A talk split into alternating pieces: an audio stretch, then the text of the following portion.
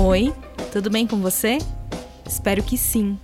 Eu sou Gisele Alexandre e esse é o Manda Notícias, um podcast que leva informação de qualidade e promove a cultura periférica na Zona Sul de São Paulo.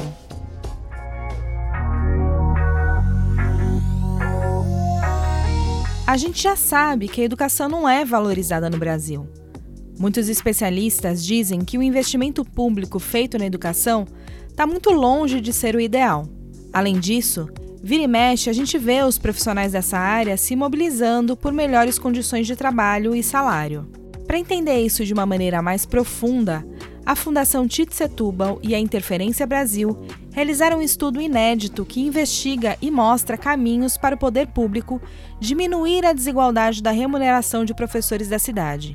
A pesquisa analisou mais de 670 mil pagamentos em escolas municipais durante 2019 e constatou que os professores das escolas públicas, localizadas em regiões mais ricas, recebem salários maiores que os professores de escolas que estão em áreas com maior vulnerabilidade social. Vale dizer que situação de vulnerabilidade social está relacionada com exclusão, falta de acesso ou oportunidade das pessoas de determinada região ou seja, a vulnerabilidade social não diz apenas sobre a falta de dinheiro, mas sim das condições de moradia, nível de escolaridade, empregabilidade, acesso à saúde e lazer, entre outras coisas. O estudo Professores e Territórios, ele tem duas partes, né? Na primeira parte, a gente usou dados é, que a Prefeitura de São Paulo informa para o governo federal no sistema CIOP para entender qual é a média salarial dos profissionais da educação em cada escola e aí a gente conseguir ver né, é, como essa média salarial está distribuída no território da cidade de São Paulo. Né? Então a gente consegue ver por escola é, quanto na média ganham os profissionais da educação que estão atuando ali em cada escola. É, a segunda parte do estudo ela tenta entender né, quais são as determinantes dessas diferenças que a gente observou né? Porque o, o, quando a gente olhou nessa primeira parte, o que mais merece destaque, acho que o mais o que mais chama atenção é quão claro é a diferença entre os professores que estão lotados em escolas de regiões periféricas e vulneráveis, é, o quão menos eles ganham do que os professores que estão nas regiões centrais. Então a situação que a gente encontrou foi que quanto mais vulnerável o território, né? Quanto mais vulnerável o distrito onde a escola está localizada, menos os professores ganham na média. Esse que você ouviu é o Pedro Marim, coordenador do Programa de Planejamento e Orçamento Público da Fundação Tite Setúbal. De acordo com dados da pesquisa, os professores que atuam em escolas com maior número de alunos pretos, pardos e indígenas têm remuneração pior do que os profissionais que lecionam em escolas mais centrais e com maior proporção de alunos brancos. O relatório examinou em conjunto o salário médio dos professores, a localização das escolas, a raça dos alunos e a situação de vulnerabilidade social dos territórios. E a gente é, chegou à conclusão que essa diferença ela acontece por conta da própria forma com que a carreira de professor está estruturada na Prefeitura de São Paulo. Então, os, os professores entram é, na Prefeitura é, ganhando né, o salário de entrada da carreira e à medida que eles adquirem tempo de serviço e titulação, né, com o passar do tempo, eles vão é, ganhando aumentos salariais, vão recebendo mais e vão tendo também maior possibilidade de escolher onde trabalhar. Né? A Secretaria Municipal de Educação ela promove concursos anuais de transferência interna. E aí o, principal critério para que os professores possam optar onde vão trabalhar é o tempo de serviço. Então é isso, o que acontece é uma gradual, um gradual deslocamento é, de professores mais bem remunerados do, da periferia para o centro.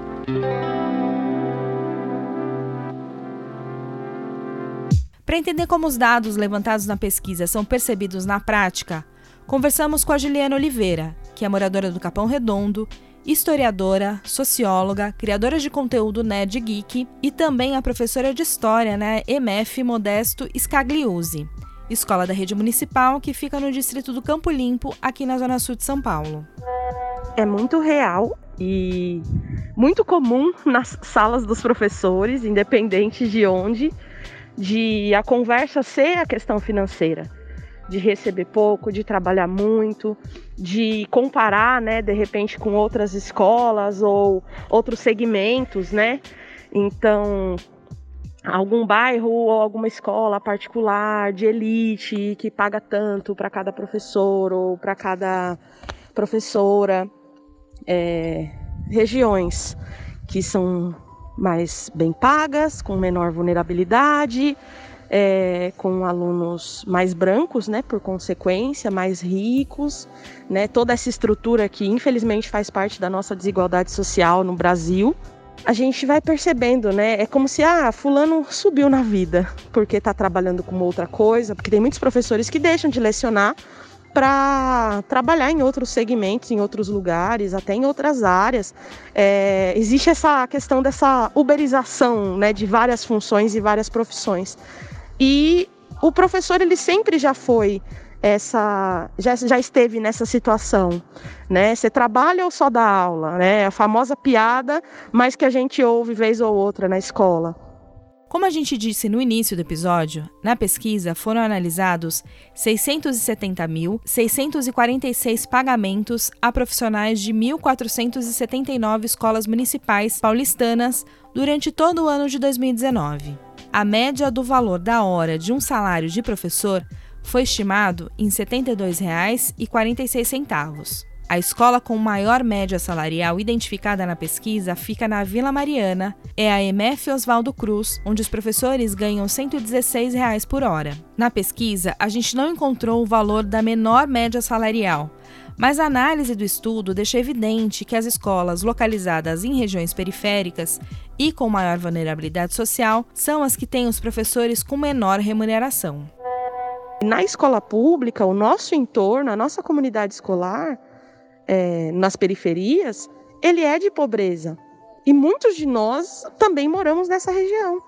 Então, mesmo que a gente tenha é, essa missão, esse, esse desejo, esse amor, em algum momento passa pela nossa cabeça é, algum outro tipo de profissão. Porque a gente vai comparar sim, comparar o salário, comparar a quantidade de trabalho, comparar as condições desse trabalho também. E, e, conversando com outras pessoas de outras profissões, às vezes com ex-alunos nossos que estão em outras profissões, formados ou se formando, né? E, e aí a gente pensa assim, poxa, eu ajudei nas etapas de formação desse ser humano, desse cidadão. O estudo Professores e Território também levantou os desafios de manter professores mais qualificados nas escolas periféricas. De acordo com a pesquisa, existe uma gratificação de difícil acesso que foi instituída por uma lei de 1991 na tentativa de incentivar os professores a se manterem nessas escolas. O valor da bonificação pode variar de R$ 26,75 até R$ 162,54. Existem outras bonificações nesse sentido, mas nem sempre isso é suficiente para manter um professor qualificado na escola. Eu dou aula aqui no Campo Limpo, na região do Capão Redondo, né, zona sul de São Paulo.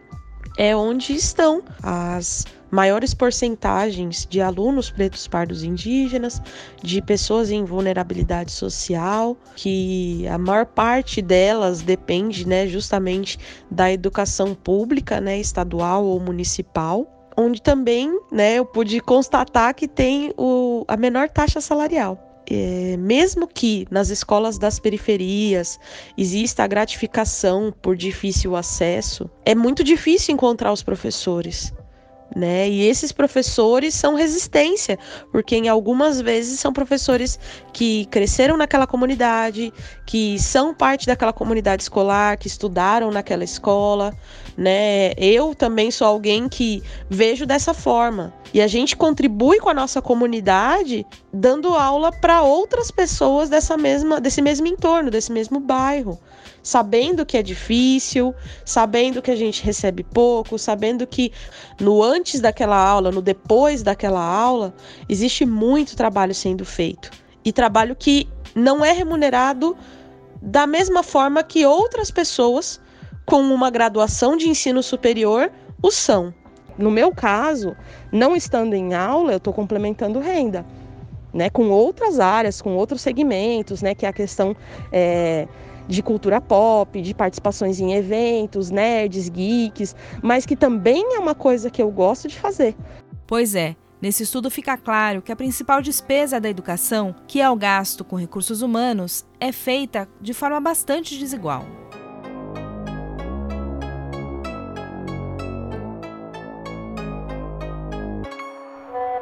Qual, qual que é o problema disso? O problema é que a gente está pegando o orçamento da educação da cidade, que é um orçamento limitado, e a gente está gastando mais com as regiões que precisam menos e a gente está gastando menos com as regiões que precisam mais. Então é muito importante a gente começar a pensar em mecanismos que é, ajudem a gente a direcionar mais recursos, mais investimentos, é, bons professores e bem remunerados e motivados para as periferias. É, a gente no, no estudo discute isso, né? Algumas possibilidades de incentivos financeiros, né? Remunerar os professores que optem por ficar na, na, na periferia, remunerá-los melhor por isso, e também não financeiros, né? Garantindo é, condições adequadas de trabalho nas escolas periféricas e buscando engajar os professores em projetos políticos pedagógicos nessas escolas, né? É, fomentando a relação desses professores com as comunidades, para que o professor também veja sentido e opte por ficar é, nessa escola de periferia à medida que ele progride na carreira. Infelizmente, essa falta de investimento contribui para manter um ciclo que sempre se repete nas periferias. Os professores são mal remunerados, por isso ficam desmotivados e oferecem menos do que poderiam aos alunos. Como consequência, as crianças ficam menos interessadas em estudar, os jovens não se capacitam para a vida e nem para o mercado de trabalho e se tornam adultos que trabalham com o que conseguem para manter o básico e sobreviver. Se você se interessou nesse estudo e quer conhecer mais profundamente, é só acessar o site www.fundacãotidesetubal.org.br barra conhecimento barra publicacões. Nesse endereço, você vai conseguir acessar essa e outras publicações da Fundação Setúbal. Eu vou ficando por aqui, mas volto na semana que vem. Beijo grande, se puder, fique em casa e tenha fé que isso vai passar. Agora você também pode contribuir com o nosso jornalismo. É só acessar www.apoia.c barra para se tornar um apoiador do nosso trabalho. O Manda Notícias tem produção de Marcos Vinícius Augusto, roteiro e apresentação de Gisele Alexandre, designer gráfico e edição de áudio de Miller Silva. A realização desse episódio tem o apoio da Fundação ABH. Você pode conferir os episódios anteriores do Manda Notícias nas principais plataformas digitais de áudio ou nas redes sociais Facebook, Instagram e YouTube. E você também pode receber esse conteúdo diretamente no seu WhatsApp. Para fazer parte da nossa lista de transmissão, é só enviar uma mensagem para mim no número 11 9 8336 0334.